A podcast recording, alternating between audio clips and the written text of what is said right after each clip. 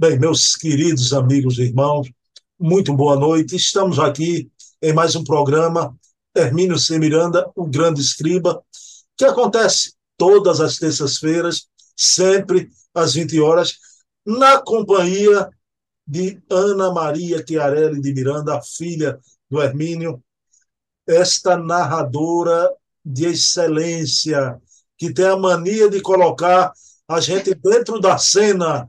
Isso aqui não é um programa, é um filme. A gente entra na cena e participa, vê ali em tempo real, seguindo a narrativa da Ana Maria Miranda. Eu acho que ela é secundada, com certeza, pelos espíritos que a assistem nesse momento. Olha ela confirmando aí. O oh. e o mesmo, não é? Oh. Então, Ana Maria, vamos fazer uma prece rápida, agradecendo a Deus, a Jesus, por mais essa oportunidade de mais um programa, um programa belíssimo, programa relativo à vida de Hermínio, dos seus, a sua obra também, e pedindo a Jesus que tudo ocorra bem, que saia tudo de acordo com o nosso propósito. Então, pedindo permissão a Deus e a Jesus, iniciamos o nosso programa da noite de hoje. Ana Maria Miranda, Ana hoje de azul, belíssima como sempre. Tudo bom, Ana? Como vai você? Eu vou bem, Bruno. Espero que você também aí. Aqui estava programada uma chuvona para ontem, graças a Deus não ocorreu. Então tá tudo bem. A gente vai indo tranquilo com Deus. Essa semana, eh, fico me lembrando de você o tempo todo, né? Eu assisti o jogo do, do Flamengo e me lembrando, eita, a terra de Ana Maria Miranda. Eu sou fluminense, tá? Eu também. Fluminense, pó de arroz, tricolor das Laranjeiras, viu? Exatamente. Olha, um, um, time que, que a música padrão da torcida é a benção, João de Deus, né? Então, da visita do Papa, eles incorporaram. Papa, é. É. Minha querida Ana, vê bem, Ana, eu queria agradecer a você. É, é, é uma rede, né? No nosso canal virou uma egrégora, que Ana Maria, além de fazer esse belíssimo programa, também assiste os outros programas, né? E, Ana, você assistiu o programa da semana passada com Leonardo Marmo, não é? Sobre inteligência artificial. Agora, eu quero agradecer aqui, porque a temática daquele programa só foi possível e você sabe, devido às minhas ocupações, eu não tenho tempo de ver tudo. E Ana Maria me enviou um artigo maravilhoso do Marco Milani sobre a inteligência artificial. Eu quero te agradecer, porque foi graças àquele artigo que eu fiz o programa com o Marmo. Mostrei a Marmo, Marmo, vamos fazer esse programa. Você já me enviou outro essa semana, né, do Correio Fraterno, tratando da inteligência artificial. Ana, gratidão pelo artigo e por você se dignar assistir o programa com o Marmo e os outros programas, né? Gratidão. Não, assisto para poder aprender, né? Neófitas têm que aprender. Eu escrevi para o Marmo também, dando os parabéns para ele pelo programa, mas incrível, incrível. todos eles, é, todos, todos que aparecem no programa são gente muito boa. São, eu digo que são os herdeiros que eu herdei do papai e do espiritismo. São os meus herdeiros. E a gente está criando uma rede, uma egrégora mesmo, uma psicosfera, que não é apenas os entrevistados, né? aqueles que é. fazem o programa. Vão chegando os amigos. Ana, eu queria me referir aqui à nossa grande amiga Karina, é, oradora. Ah. Karina, essa semana, está soltando foguetão porque ela adquiriu a obra Eu Sou Camille Moulin. Mandou é. você, quando chegou a obra, mandou para mim. E Karina disse o seguinte, Ana, aí veja o propósito do nosso programa, né? Ela disse que ouviu falar por primeira vez na obra Eu Sou Camille Moulin aqui nas nossas lives. Meu Deus. Você está vendo a importância? Ela já tinha Nossos Filhos São Espíritos, Diversidade de Carisma, né? Diálogo com as é mas adquiri, eu disse a ela, é a maior obra sobre reencarnação que eu já li na minha vida. Isso, Concordo. isso te dá satisfação, Ana? Nossa, A pelo rede- amor de Deus. Ainda mais porque eu, eu, não, eu digo assim, eu não tenho um livro favorito do papai. Não, como ele também não tinha. Mas, na minha opinião, a maior obra dele foi o Camilo. Ele, ali, ali tem tudo, absolutamente tudo. É, mara, é maravilhoso, maravilhoso. Eu acho, eu acho maravilhoso. Já vi, li umas três vezes. O meu está tudo caindo nos pedaços aqui. Eu tenho, tenho que comp comprar um, um mais novinho. Mas Eu- é uma alegria ler aquele livro. Eu tenho as duas edições, né? Aham. Então, a a marronzinha também. Mas é, isso vai acontecer com você, viu, Karina? Ana, eu leio Camille Desmoulins hoje até por diletantismo. Eu li umas três vezes ele todo, o que é que eu faço? De vez em quando, quando eu estou com saudade do livro, eu abro a esmo e leio uma parte que eu já sei, que eu já li, mas para rememorar, porque é um livro gostoso, é impressionante, é maravilhoso. Pela obra do, do Hermínio, né? É, eu, eu engraçado, é só rapidinho uma coisa que eu vou te falar. Eu estava lendo as, eu, as coisas do papai, naturalmente, que eu já tenho um, hábito de ler as, o que ele escrevia sempre, né, até para nós particularmente tal.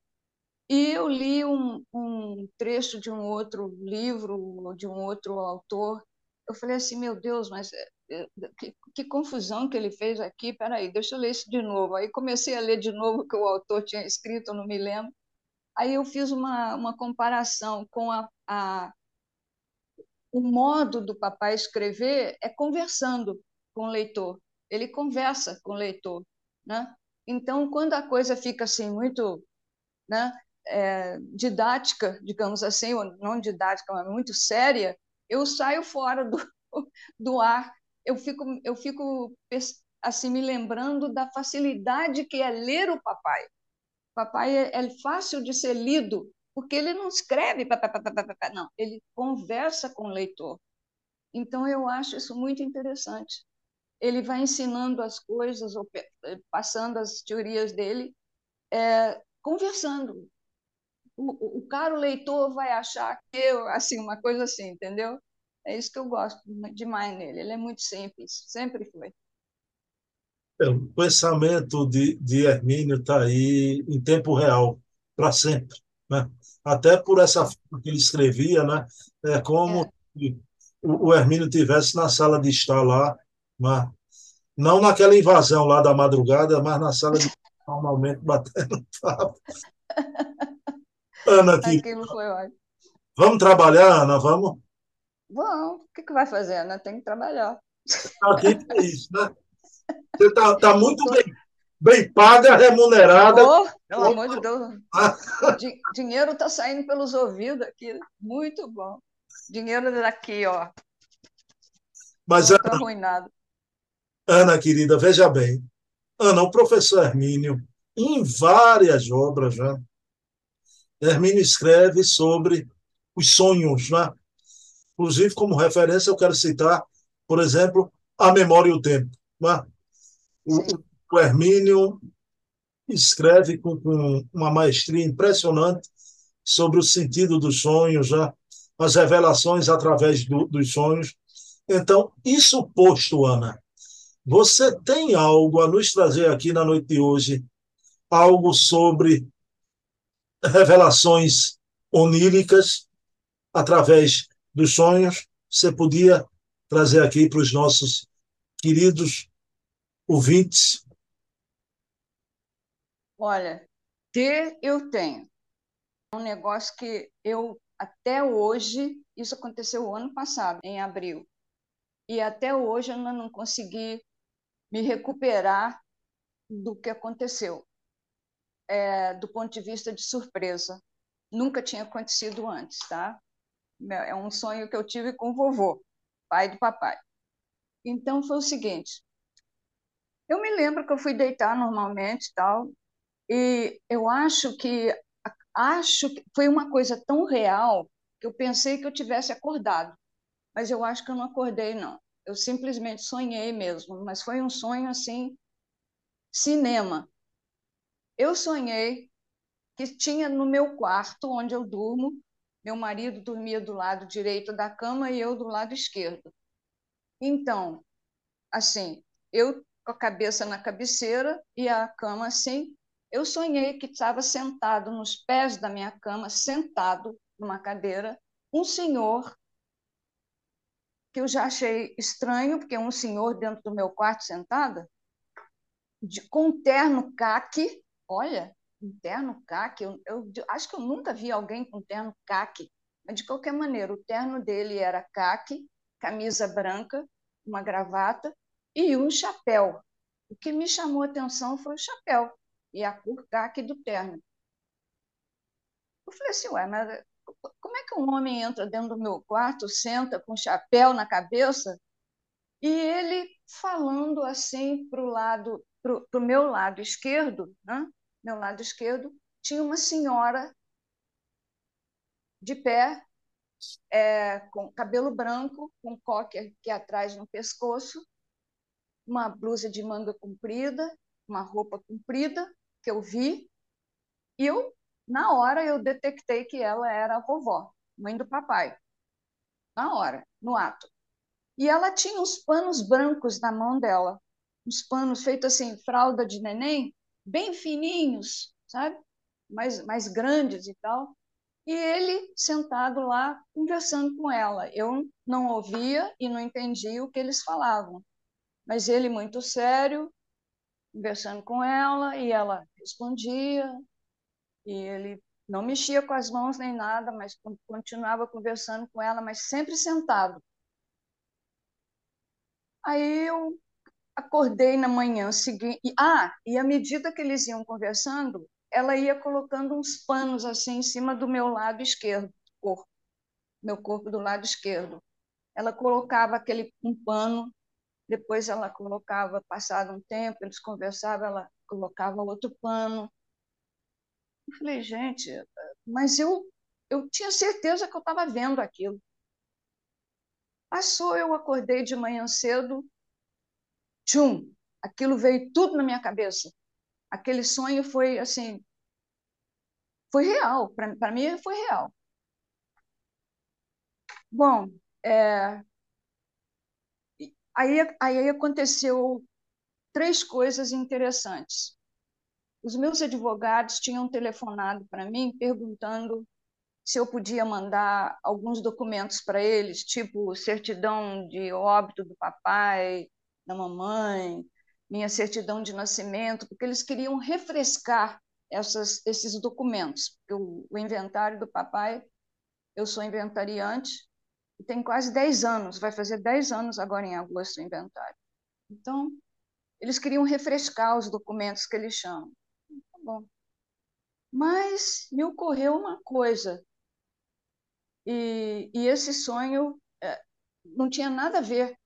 Mas eu, quando, ele, quando eles me telefonaram, eu falei assim, gente, mas faz tempo que eu não vejo a minha certidão de nascimento.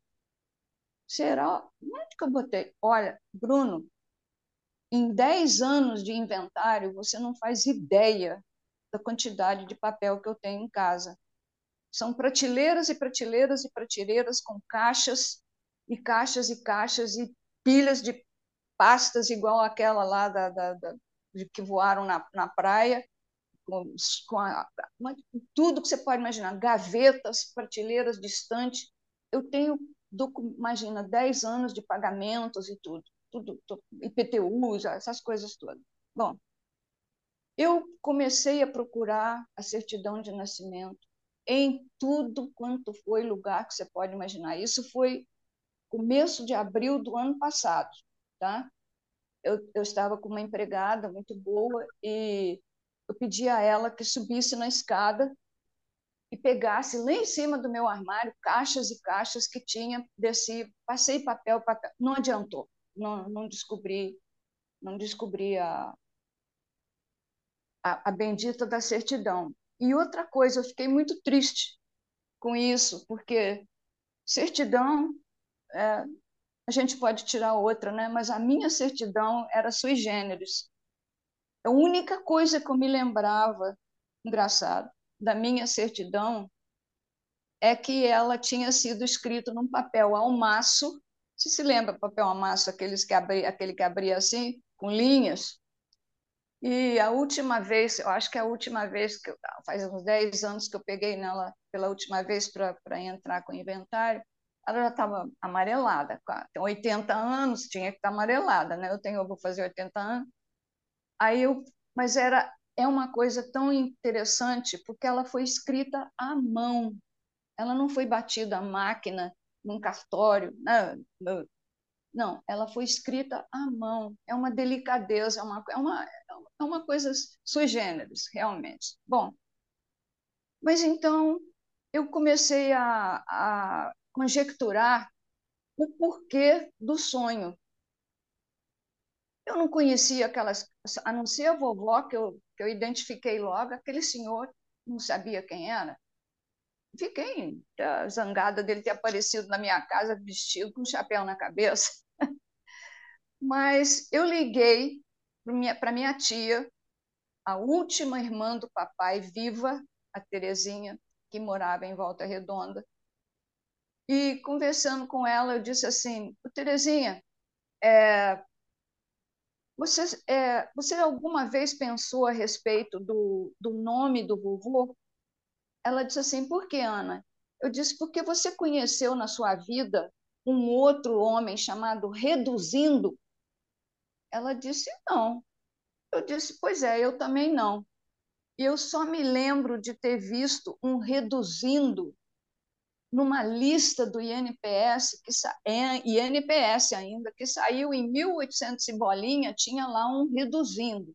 Eu falei, puxa vida, primeira vez que eu vejo dois reduzindo na minha vida. O nome do vovô era Reduzindo José de Miranda. E eu falei assim, me conta uma coisa, é, assim, eu, eu sei muito pouco da, da vida do vovô, mas me conta do que, que ele morreu mesmo? Falei assim, ela falou assim, ela, a ele, ele teve um, ele machucou o dedo do pé e o dedo do pé deu gangrena. Ele precisou cortar o dedo do pé, amputar. Dali passou para a perna e ele precisou amputar a perna.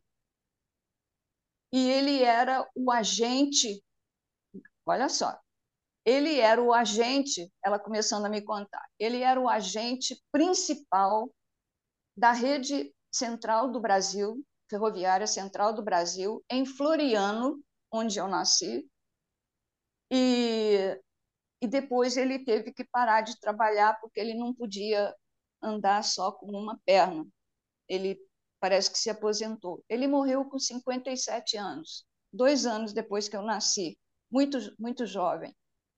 É, é, mas não, não, não, não sei se foi disso, mas ele eu perguntei isso para ela porque eu fiz uma analogia. Eu falei assim: ele foi reduzindo mesmo o corpo, né? Primeiro cortou o dedo, depois a perna. Eu fiquei com aquilo na cabeça, me, me perturbou.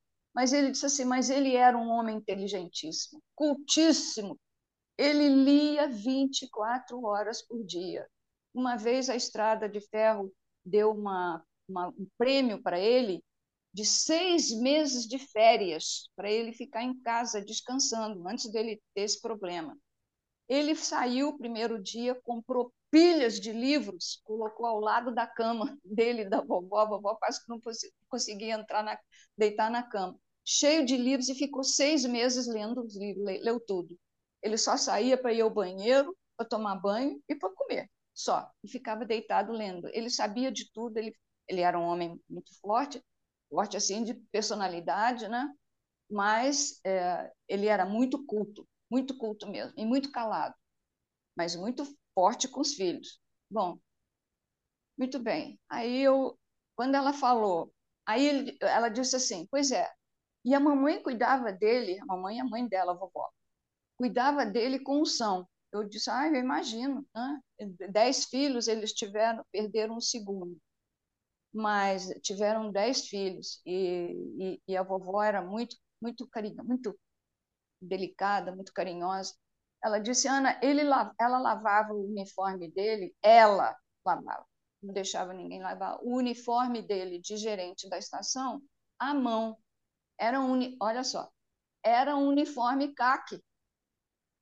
Eu falei, como é que é? Ela falou assim, era um uniforme caque, ele é, o uniforme dos agentes era caque, com a camisa branca, uma gravata, e além disso ele tinha, tinha que usar um chapéuzinho na cabeça e, e do lado da, não sei se do lado esquerdo ou direito, tinha uma, umas fitinhas azuis, eu não sei se eu mencionei isso quando eu contei isso, tinha umas fitinhas azuis no chapéu dele que demonstravam que ele era o agente mais graduado, porque eram umas fitinhas de meio centímetro, azul, pequenininha assim, mas tudo uma debaixo da outra aqui no chapéu dele. Eu vi essas, eu não vi as fitinhas de onde eu estava na cama naquela noite que eu sonhei. Eu vi algo azul no chapéu dele, mas não sabia o que que era. Aí ela, quando ela me contou isso, o Bruno, o que que você acha?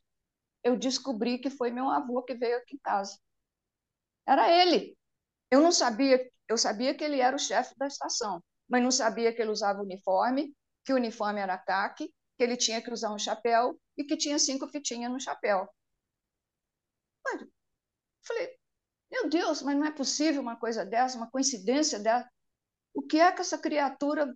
Fiquei imaginando o que, que essa criatura tinha vindo fazer aqui, em casa na minha casa, sentado, não podia ficar em pé porque ele não tinha uma perna.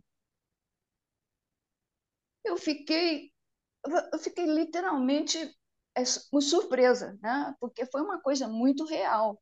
E o fato da vovó colocar os panos em cima de mim, mas isso eu não contei para Terezinha, não. Eu só contei para ela e ela, quando me falou isso, eu pronto, eu matei a charada. Falei, pronto, foi o vovô que esteve aqui. Agora, o porquê que o vovô esteve aqui com a vovó, é que eu não estou entendendo.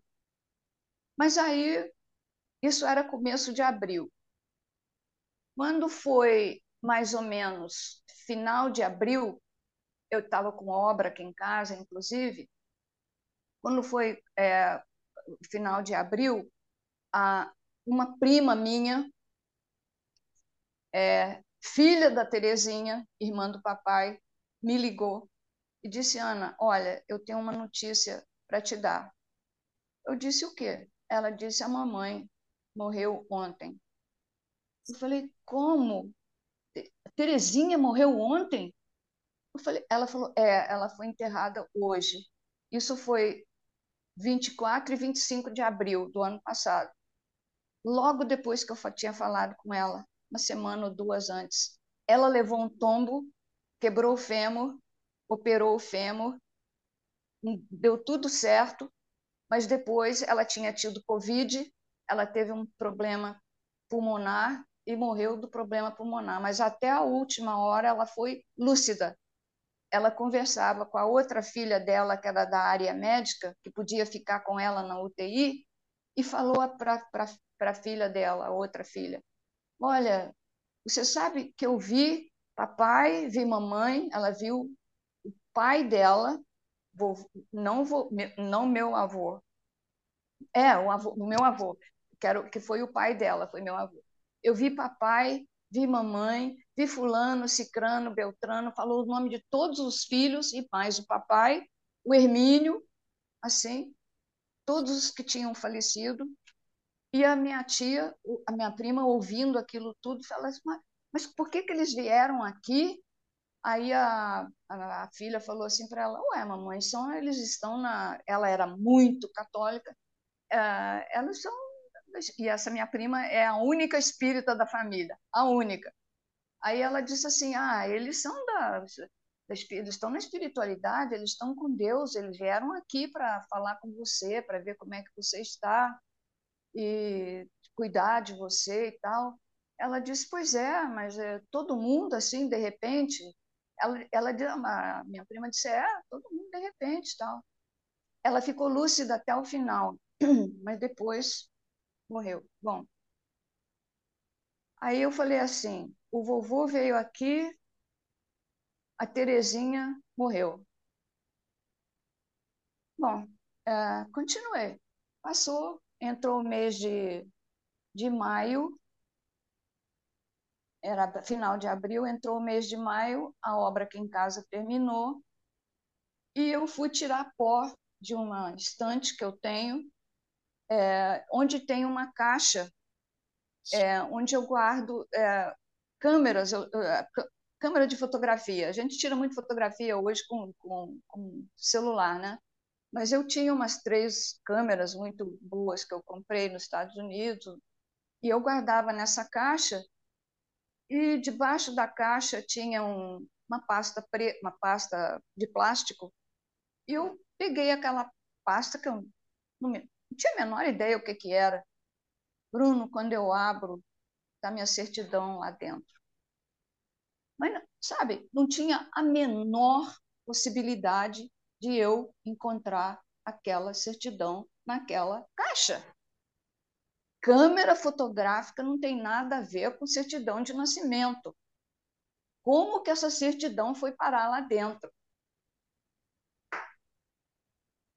Eu fiquei numa felicidade uma, muito emocionada, porque além de eu encontrar minha certidão, que é, como eu te falei, é uma, é uma obra de arquivo, de, de, muito sentimento, eu fui ler a certidão de novo, mas fazia uns 40 anos que eu não lia, não, nunca prestei atenção nesse, neste detalhe que eu vou te contar.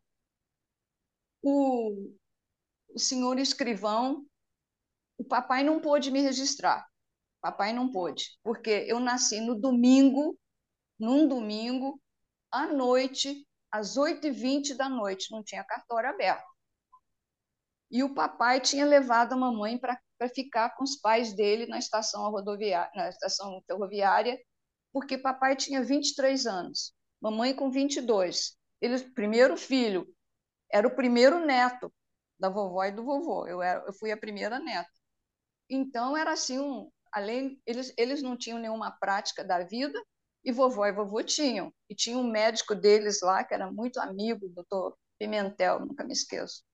Bom, então, é, o papai não pôde me registrar. Eu tinha acabado de nascer, para mim, tanto fazia, né? Mas eu peguei a certidão de nascimento, Bruno, e sentei e li. E as lágrimas corriam, porque dessas coisas que a gente não dá valor na hora, mas dá depois, né? Foi o vovô que me registrou. O vovô e a vovó me registraram, nasceu uma criança é, do sexo feminina, filha legítima de Hermínio Correia de Miranda, Inês Chiarelli Miranda, tal, tal. É, os, o, quem registrou foram os avós paternais. Eu falei, avós paternais era o vovô reduzindo e a vovó Helena. Então foi o vovô que me registrou. Eu fiquei numa emoção muito grande. Eu vou, eu vou te mostrar aqui só de, de, de brincadeira, só para você ver a situação da, da, da, minha, da minha certidão. Olha só para isso aqui. Você está vendo? Papel ao maço, olha. Está vendo? E uhum. aqui dentro, aqui dentro tem os carimbos todos, olha. Está vendo? Mas tudo escrito à mão, você está percebendo? Tá linda Olha que letrinha, caligrafia. Isso aqui é uma, uma relíquia para mim, né? Mas velhinha, velhinha. Eu devo ter xerox disso aí, mas eu nunca tinha prestado atenção, Bruno, que foi o vovô que me registrou. Eu não o conheci. Ele morreu quando eu tinha dois anos. Morava em Volta Redonda e eles, eles perdão, pulavam as estações de trem porque ele era gerente de uma, depois ele ia para outra, na, na beira da estrada Rio-São Paulo. Era Volta Redonda, Barra Mansa, Coatis, Floriano e assim por diante. E ele ia sendo o agente da, das estações lá. Bom, aí veio a outra surpresa. A Terezinha tinha morrido, eu achei a minha certidão e faltava eu descobrir o motivo dos panos da vovó, que a vovó botava os panos em cima de mim. Porque eu fiquei com aquele sonho na cabeça que não saiu mais, porque foi uma coisa muito autêntica, muito verdadeira. Aí, um dia, no começo de começo de junho, é, no começo de junho, eu fui da, agachar na cozinha para dar uma pílulazinha para o meu gatinho, que ele estava é, com baixa imunidade. Estava tomando um remedinho e eu agachei, ajoelhei assim no chão e fui dar a pilulinha para ele. Quando eu levantei, eu senti uma dor muito forte na perna esquerda. E aquela dor me, e ficou doendo o resto do dia. Aí eu liguei para o médico, que é nosso médico de família. Falei, ó, oh, doutor, está acontecendo isso assim, assim. Ele disse, Ana, dá um pulo aqui. Aí eu fui lá, no Leblon. Ele me examinou. Ele falou, olha, é, eu não, tenho, não tive tempo de te pedir um exame de sangue, mas eu te aconselho a fazer um exame de sangue, tal, tal, e me deu lá um exame todo cheio de gary-gary. Eu, no dia seguinte, eu fui fazer o exame de sangue, dois ou três dias depois ficou pronto, eu mandei para ele. Ele falou, olha, Ana, presta atenção no que eu vou te falar. Se por acaso você sentir alguma outra dor nessa perna ou na outra perna e acompanhada de uma, uma mancha vermelha, qualquer coisa, mas não, uma manchazinha de vermelha, uma dor, uma. Se você notar que a sua perna inchou um pouquinho, você vai direto para o hospital. Eu falei, mas o que, que houve, doutor? Ele disse assim: olha, por conta das vacinas, você tomou as vacinas para o Covid? Eu falei, tomei. Quantas? Eu falei, três. Isso foi em 2021 que eu tomei as vacinas. Eu, você tomou as três? Eu falei, tomei as três. Tomou mais alguma? Não. Então, não, você não pode, não tome mais nada injetável, nada que cuidar dos seus gatinhos também não te ferirem. Doutor, mas o que? Eu disse, eu estou cismado que você está com trombose, mas eu preciso ver o exame de sangue. Aí, passados uns dias, uh, o exame ficou pronto, eu mandei logo para ele. Ele disse, olha, fica valendo aquilo tudo que eu te falei. Perna inchada, uma dor e tal e não deu outra. No começo, de, assim, quase chegando.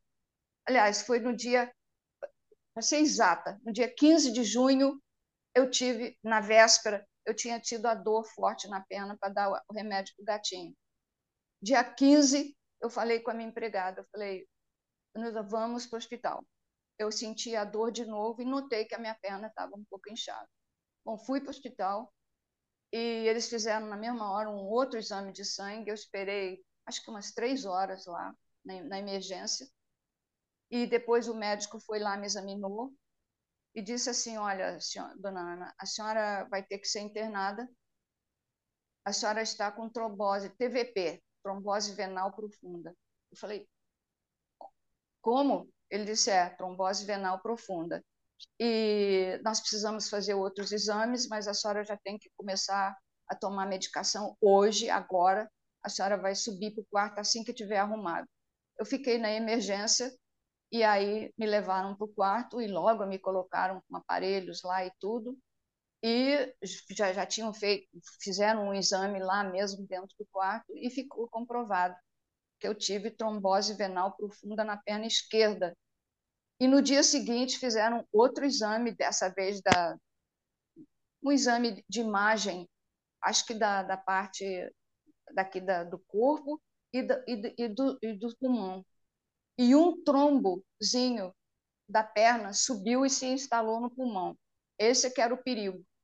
Porque se o trombo fosse muito grande ou pegasse uma, uma área muito vascularizada da, do pulmão, eu podia morrer. Puf! Então, eles fizeram logo o exame e detectaram que o trombo tinha subido para o pulmão. Então, eu comecei a tomar injeções na barriga e tive que ficar no hospital cinco dias.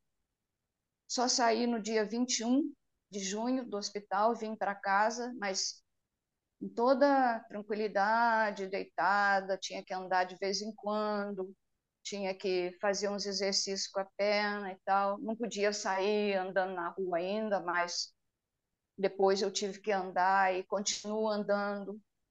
E durante nove meses eu tive que tomar um anticoagulante, um remédio anticoagulante. Parei de tomar faz uns faz um, quase um mês que eu parei de tomar, mas tomei de junho até agora, é, abril.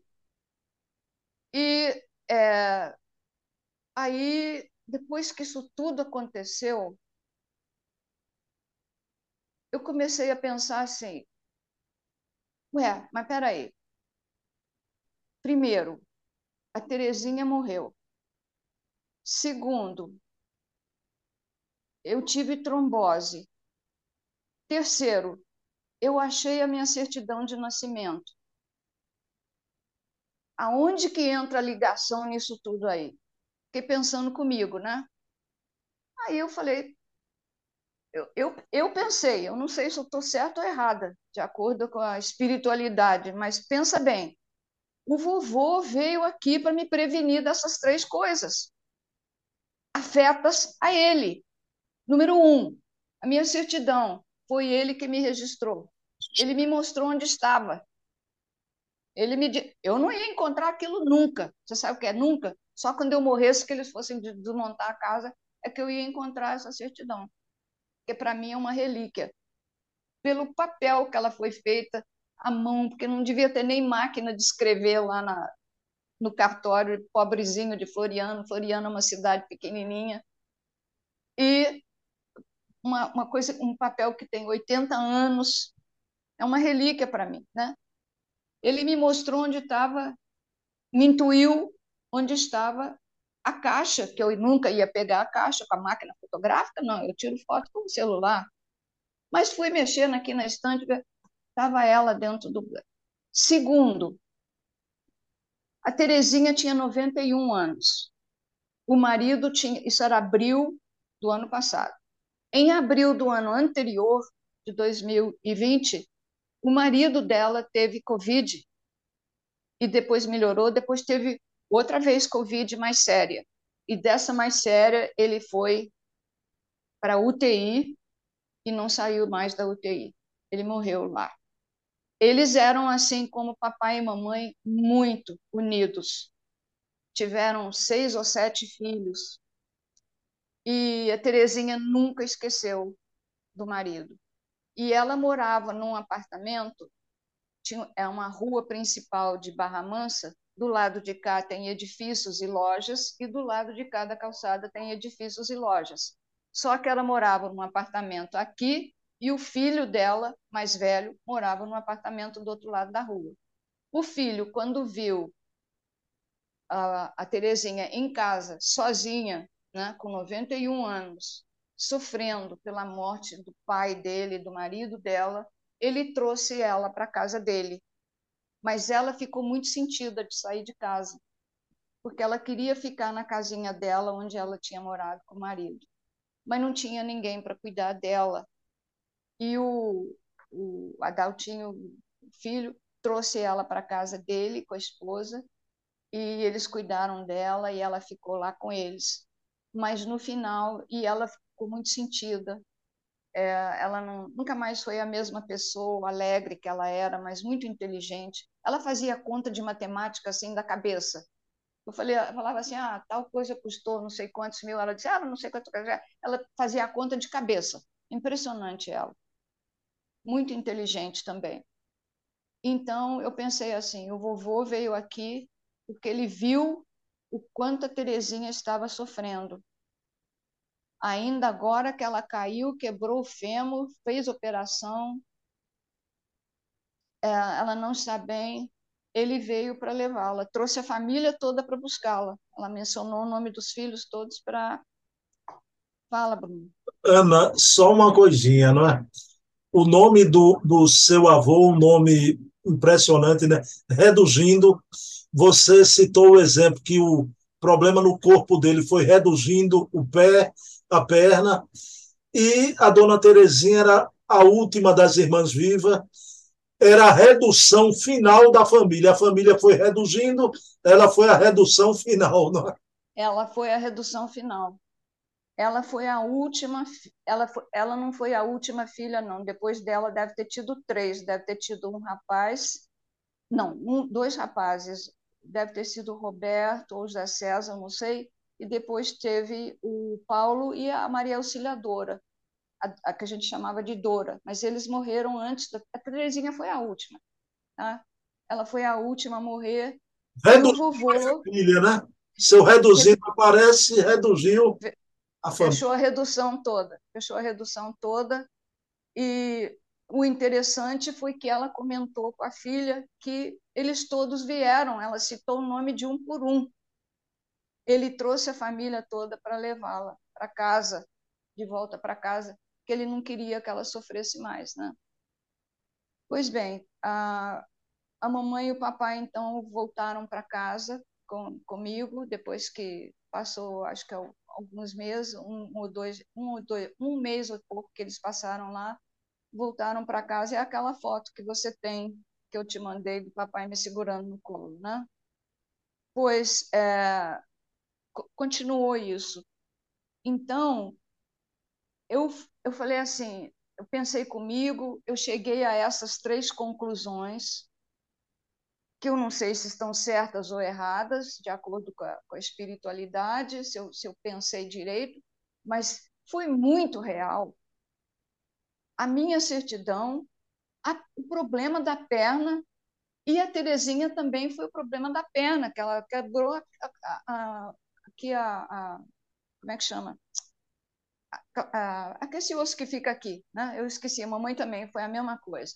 Ela não podia mais andar como é que ela, com 91 anos, e ela não enxergava mais muito bem, ela tinha olhos azuis, ela não enxergava muito bem. Como é que ela ia fazer com 91 anos, na casa do filho, ele trabalhando, a esposa também? O vovô pensou nisso tudo, falou assim: não, ela já passou tudo que tinha que passar, eu vou trazê-la para casa. E veio e pegou e levou ela para casa.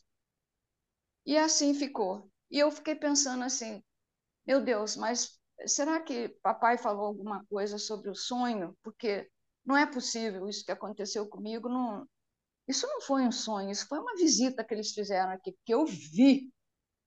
Eu não, não me pareceu um sonho, eu vi. Aí eu fui pegar os livros, peguei a memória e o tempo, estava lá, os sonhos. Peguei Kardec, tinha uma pergunta 401 sobre os sonhos. Eu falei assim, ah, vou ler isso aqui. E não deu outra. Então, eu tenho aqui ah, as, as, como é que chama? As, as partes que eu tirei do, do, dos livros para corroborar as coisas sobre os sonhos. Olha só. É... Está aqui. Papai, não, o primeiro Kardec. Kardec diz assim: os sonhos são também, olha só, um pressentimento do futuro permitido por Deus ou a visão do que no momento ocorre em outro lugar e ao qual a alma se transporta.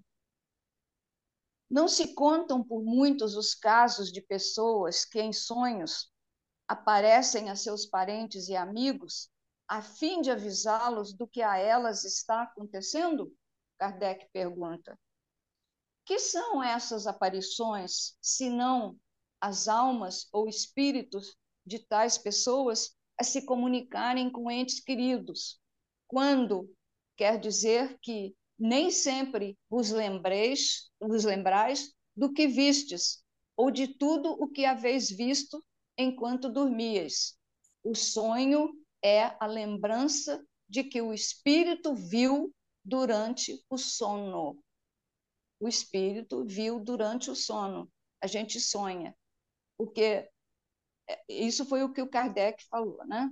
Pois bem, é, ele fala, eles se comunicam com as pessoas através dos sonhos, porque quando a pessoa dorme, o, o, o espírito, a alma, se, des, se desvencilha do corpo e, e ficam separadas. Enquanto isso, a alma ou o espírito, libertado do corpo onde ela fica presa, ela vai conversar com outros espíritos, ela vai para outros mundos, ela vai fazer outras coisas, ela vai se informar de coisas, para trazer informações.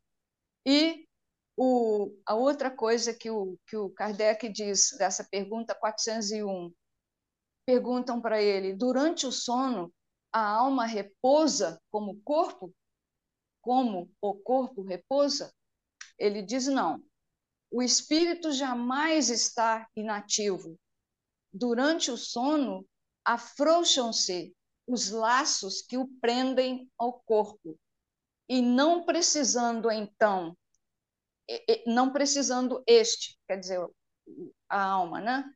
Do, o espírito, da presença do corpo, porque ele já está libertado, ele se alça pelo espaço e entra em relação mais direta com os outros espíritos. Quer dizer, o espírito que está dentro de nós se liberta do corpo no sono e vai conversar com outros espíritos e colhe, deve colher informações, né? Quando ele volta, olha aqui. Então, na memória e o tempo, papai cita Freud. Ele diz assim: o comportamento da memória nos sonhos é seguramente dos mais significativos para qualquer teoria, qualquer teoria da, da memória em geral. Nada que uma vez possuímos psiquicamente está completamente perdido para sempre. Qualquer coisa que a gente percebe em estado de vigília nunca será perdido. Pode ser esquecido por um momento ou outro, mas volta. Aí o papai continua. É o caso, por exemplo, do sonho profético, ou seja, aquele que antecipa eventos que depois se realizam com precisão assombrosa. Olha só, muitas vezes vemos reconhecer na vigília pessoas com as quais mantivemos conversação lógica e que a confirmaram.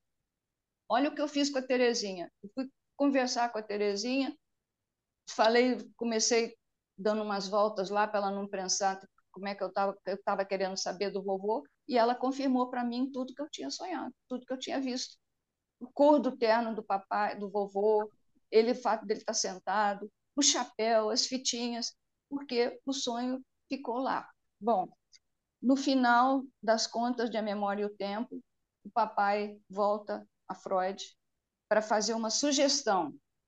Ele diz: quando vocês tiverem um problema muito sério para resolver, uma coisa que vocês estão perdidos, não estão sabendo como resolver, Freud aconselha você a dormir uma noite sobre aquele problema, uma noite ou duas, dorme, esquece o problema, dorme, vai dormir, porque o sonho não deixa ninguém perturbar o sono, porque o sonho sabe que o sono é a coisa mais importante. O corpo tem que descansar. Então, e como Kardec falou, o sonho se liberta do corpo e vai por aí afora conversar com os espíritos, né? falar dessa maneira. Então, se você tiver um problema muito sério para resolver, espera, dorme uma noite, duas, e, e, e com certeza você vai resolver afinar assim.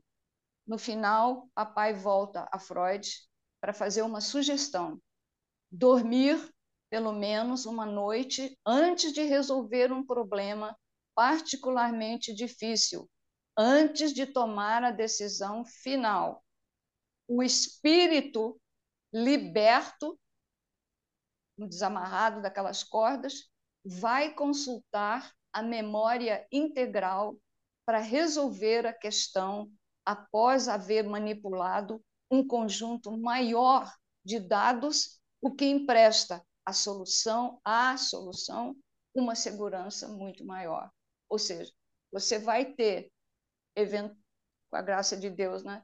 depois de uma noite de sono, quando você tem um problema muito sério, depois de uma noite de sonho ou duas, de sono ou duas, que o seu espírito vai se desprender do corpo, ele vai procurar uma solução para o seu problema e vai te trazer a solução. Só uma colocação bem rápida, né? E está tudo muito correto, né? Vai tomar uma decisão, então dormir para através do sono. Agora, dormir como todo mundo dorme e, e, e sempre se preparar também através da oração, né? No caso, com certeza, bom. Os guias. É, o, vem, vem tudo, né? O, é, é, o, o espírito, o corpo, o, a gente faz tudo que o corpo tem que fazer escovar os dentes, aquela coisa toda, fazer as orações, pedir a proteção de Deus, agradecer por tudo. deitar em paz. Deixa o problema para lá. Faça primeiro as suas obrigações. Dorme. O sonho não pode atrapalhar o sono. O papai disse que isso não pode acontecer, porque o sonho sabe que o sono é muito importante, inclusive para resolver um problema. Então, é, é isso que aconteceu. Bom, então, eu quando, quando eu vou fazer essas lives com você, você sabe que eu morro de medo de você, né? Mas eu, eu falo, eu, eu faço o possível para me informar e para não esquecer, porque eu, muita coisa na minha cabeça. Papai não deixava, papai não gostava de falar sobre as encarnações dele anteriores, né?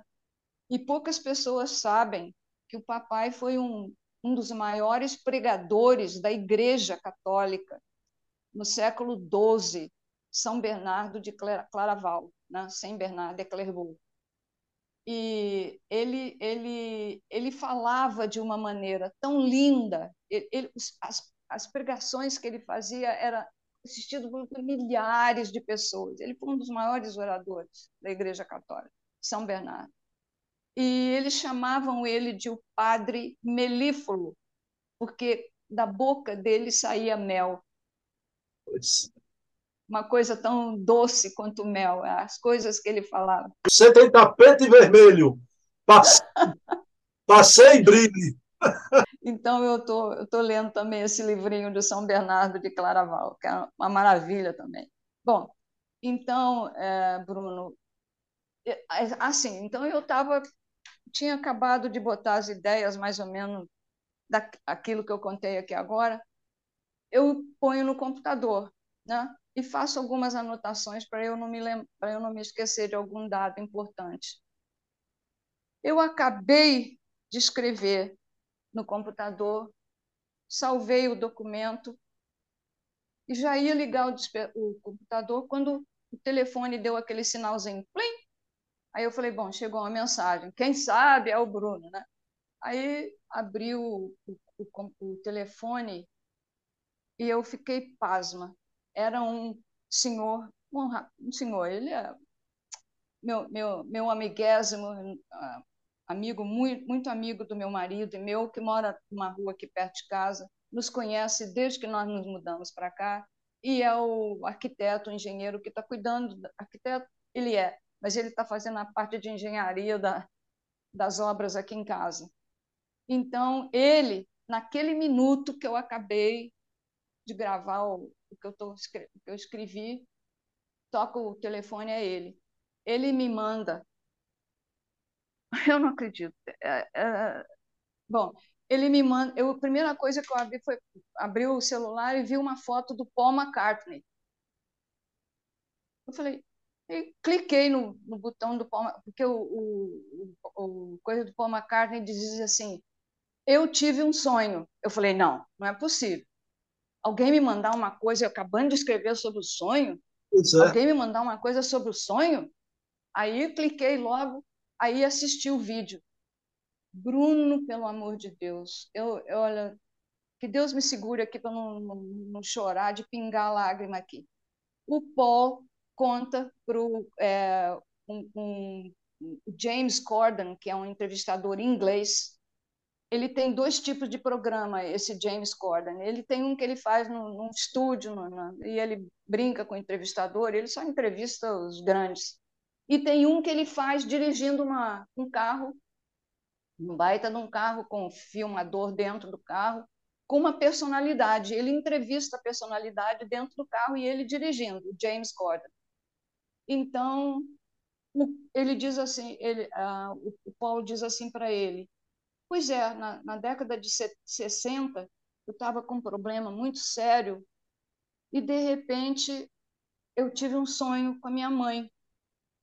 A minha mãe chegou e disse para mim assim, calma, fica tranquilo, tudo vai se resolver.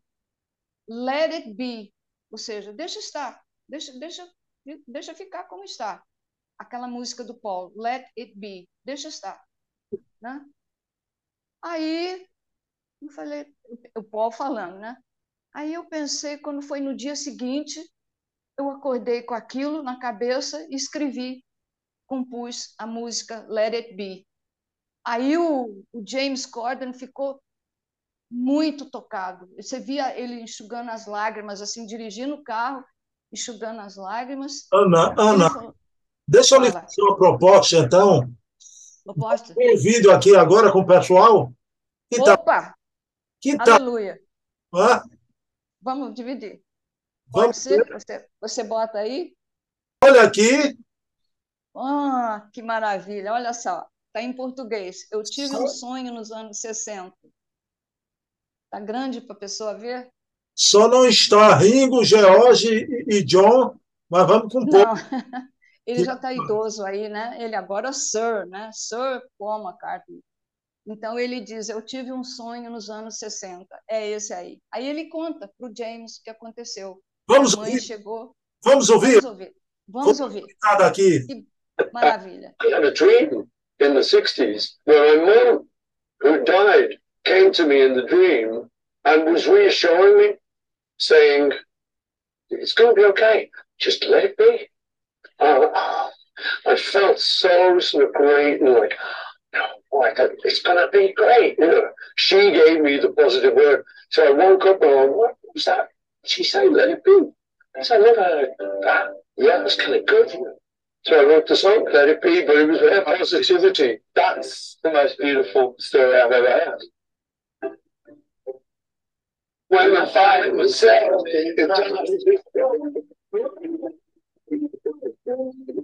Speaking in me. And in my darkness, it's standing in front of me. Speaking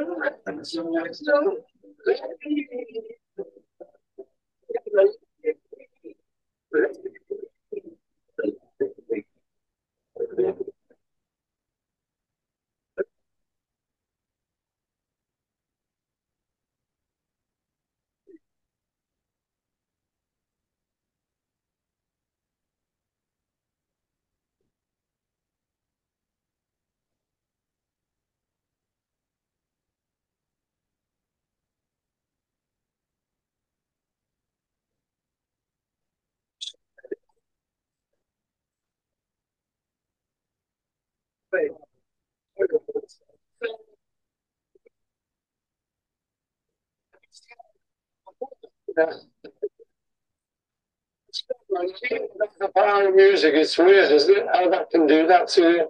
Well, I can remember, I can remember my granddad, who's a musician, and my dad sitting me down and saying, "We're going to play you the best song you've ever heard." And I remember them playing me that. Really? If my granddad was here right now, he'd get an absolute kick out of this.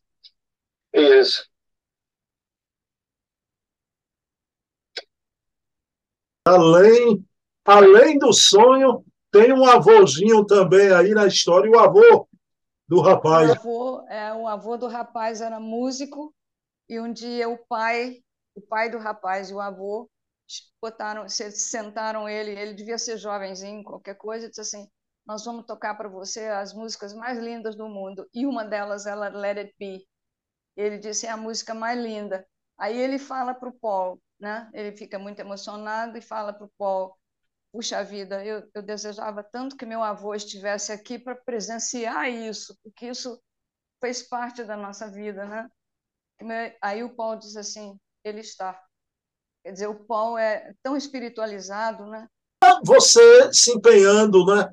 E, e na semana que está buscando, alinhavando tudo isso, chega um vídeo desse logo em seguida, né? quando você está preparando tudo isso. Minha amiga, o, o, o nosso grande escriba é quem está intermediando isso, eu não tenho dúvida, né? A pergunta é óbvia, não é, Ana?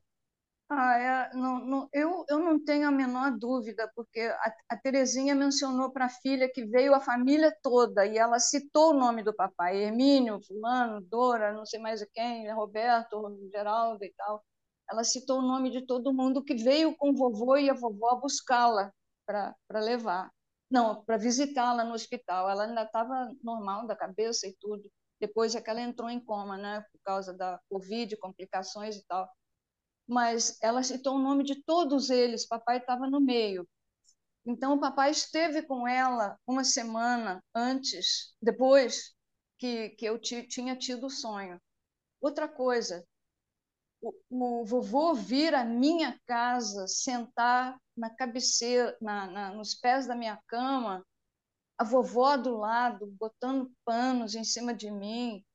Quer dizer, aquela proteção que os pais têm com os filhos sempre. Posso ter 80 anos, mas eles estão preocupados comigo, né? E ele botando panos na minha perna, como quem diz assim: cuide da sua perna, que você vai ter um problema, não faça nada, até, até. E o gatinho que me ajudou também a descobrir que eu estava com um problema. Eu acho que e, a, e as coisas que ele escreve, eu, eu tudo que eu tudo que eu procuro quando eu, procuro um tema, nós procuramos um tema para o programa, Bruno. Eu vou nos livros do papai e eu encontro aquele tema lá. Eu encontro. E eu Kardec é lógico que eu vou encontrar, mas o papai eu, eu, procurei semana passada, né, o perdão, tá? Tá lá o perdão. Eu falei, mas o sonho, ele, mas o sonho, papai não Fui pegar o livro, tá lá o sonho. E as ligações do sonho com o sono e com os problemas. Você viu que o Paulo falou? Eu sonhei, eu estava com um problema sério e fui dormir. A minha mãe apareceu para mim, me disse isso. Ele, além de escrever uma música linda, ele resolveu o problema dele. Nossa, eu falei assim, ó, eu não, eu não posso terminar esse programa sem mostrar, sem falar desse vídeo, porque foi, foi demais. Ana Maria, eu já estou assustado aqui, viu? Porque a sua assistência espiritual com esse vídeo, por exemplo, né? Eu acho que conta até, não é? Ana, que foi casada com um grande radialista, ator, seu Odaí, não é? Olha aí, tem, tem, deve ter até assistência de seu Odaí, viu? Então tivemos é, o nosso momento musical aqui, é. que nunca teve até então. Né? Ah, olha, olha, eu vou te contar, eu, eu sou uma pessoa muito feliz porque eu, eu acho que eu tenho uma, uma proteção é, inacreditável da espiritualidade. Eu sou muito grata, mas eu sei que papai está lá mexendo com os pauzinhos dele. Ah, papai e mamãe. E outra coisa, não é elogio. Você falou que o Hermínio tinha isso, né? Ele escrevia como quem está a conversar eu podia fazer um contraditório para esclarecer doutrinariamente. Ana conta e o meu público é espírita. Quando você fala né, que a gente sonha, a alma sai e tal, eu podia fazer perguntas, né? Ana, aí é o corpo espiritual, o perispírito, está subentendido, né? Então, a, a coisa está é, é tão cristalina, essa revelação onírica que você teve, né?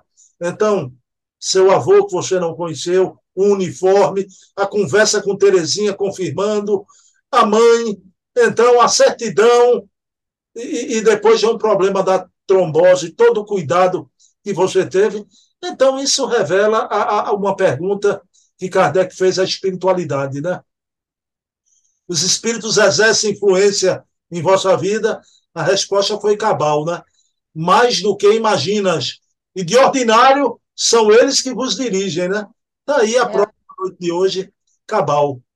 Minha é. querida Ana, missão cumprida, trabalho. Nossa, acho que, eu, acho que o Paul McCartney me, deve, deve, deve ter me conhecido numa outra encadernação, porque ele aparecer no final desse programa do sonho. Olha, eu, eu, quando, eu, quando eu acabei de assistir, eu vi a hora que o meu amigo tinha me mandado, era a hora que eu tinha acabado de gravar o que eu escrevi aqui, para me lembrar. É. Foi assim, sabe assim, olha aqui a prova do que você está falando, pá, por, uma, por uma personalidade, né? E eu, eu fiquei muito feliz de ouvir aquela frase final do Paul, mais do que tudo, porque o, o resto podia ser ah, coincidência, tá? Mas quando ele falou assim, eu gostaria que meu avô estivesse aqui para ouvir, assistir isso que aconteceu, ele disse assim, ele está. Quer dizer, ele, o Paul também, por isso é que ele era, foi o, o que ficou dos Beatles, né? Eu acho que ele era a cabeça dos Beatles. Ah, sem ele foi. Me permita dizer, Essa é uma avaliação minha, não é? E sem a, a, a vaidade, né? Porque a vaidade chegou ali no, nos Beatles, influências até de fora, não é? A gente sabe da, da história toda, não é? Da esposa de um que entrou na É, bagunçou o Coreto. Ana, digamos assim, o que virá mais adiante no nosso programa, né? Então, deixa estar. Leribi, aguarde que o que virá aí vai ser maravilhas assim. Vai ser melífluo. Minha querida Ana Maria, você agora vai nos preparar. Já são nove e pouca da noite, você vai nos preparar para dormir logo, logo e entrar no período de sono. Então, a prece final do nosso programa é sua. Nossa, mãe, muita responsabilidade. Então, Senhor, é, agradecemos ao Senhor sempre, a todo instante, pelas intuições que o Senhor é, pede aos seus espíritos, aos seus filhos que estão aí para nos trazer aqui ao mundo, para a gente ver quanta coisa tem, nós temos que aprender, quanta coisa que nós temos que estudar, para ver o tamanho do seu amor por nós e o carinho que o Senhor tem por nós. O Senhor usa, utiliza-se dos seus filhos aí para vir aqui nos ajudar. Muito obrigada, Senhor. Obrigada pelo programa. Obrigada, Bruno. Obrigada aos senhores que nos ouviram e que esse, porque isso não foi uma coisa minha, foi um, foi, foi demais. Foi, foi uma coisa assim demais que eu acho que aconteceu. E eu sou imensamente grata por ter sido aquela que recebeu isso tudo. E muito obrigada a todos que estiveram conosco. Boa noite. Bem, meus queridos irmãos, próxima terça-feira, às 20 horas, estaremos aqui novamente, eu e Ana Maria Miranda, trazendo algo sobre a vida ou sobre a obra do Hermínio. Quero dedicar o programa de hoje a você, minha mãe amada, um beijo na alma e também um beijo na minha avó. Ana Maria lembrou a avó dela, minha avó Irene, e se encontra com você, mamãe, na vida espiritual. Ana Maria, há um grande poeta espanhol que eu gosto muito. Você falou na noite de hoje sobre sonho, Calderón de la Barca, e ele tem um pensamento maravilhoso, né? A vida é um grande sonho. A vida é um grande sonho. Então, Ana Maria, gratidão, porque esse programa você me faz sonhar acordado semanalmente, viu? Gratidão, minha irmã. Muito obrigada. Beijo. Da mesma forma.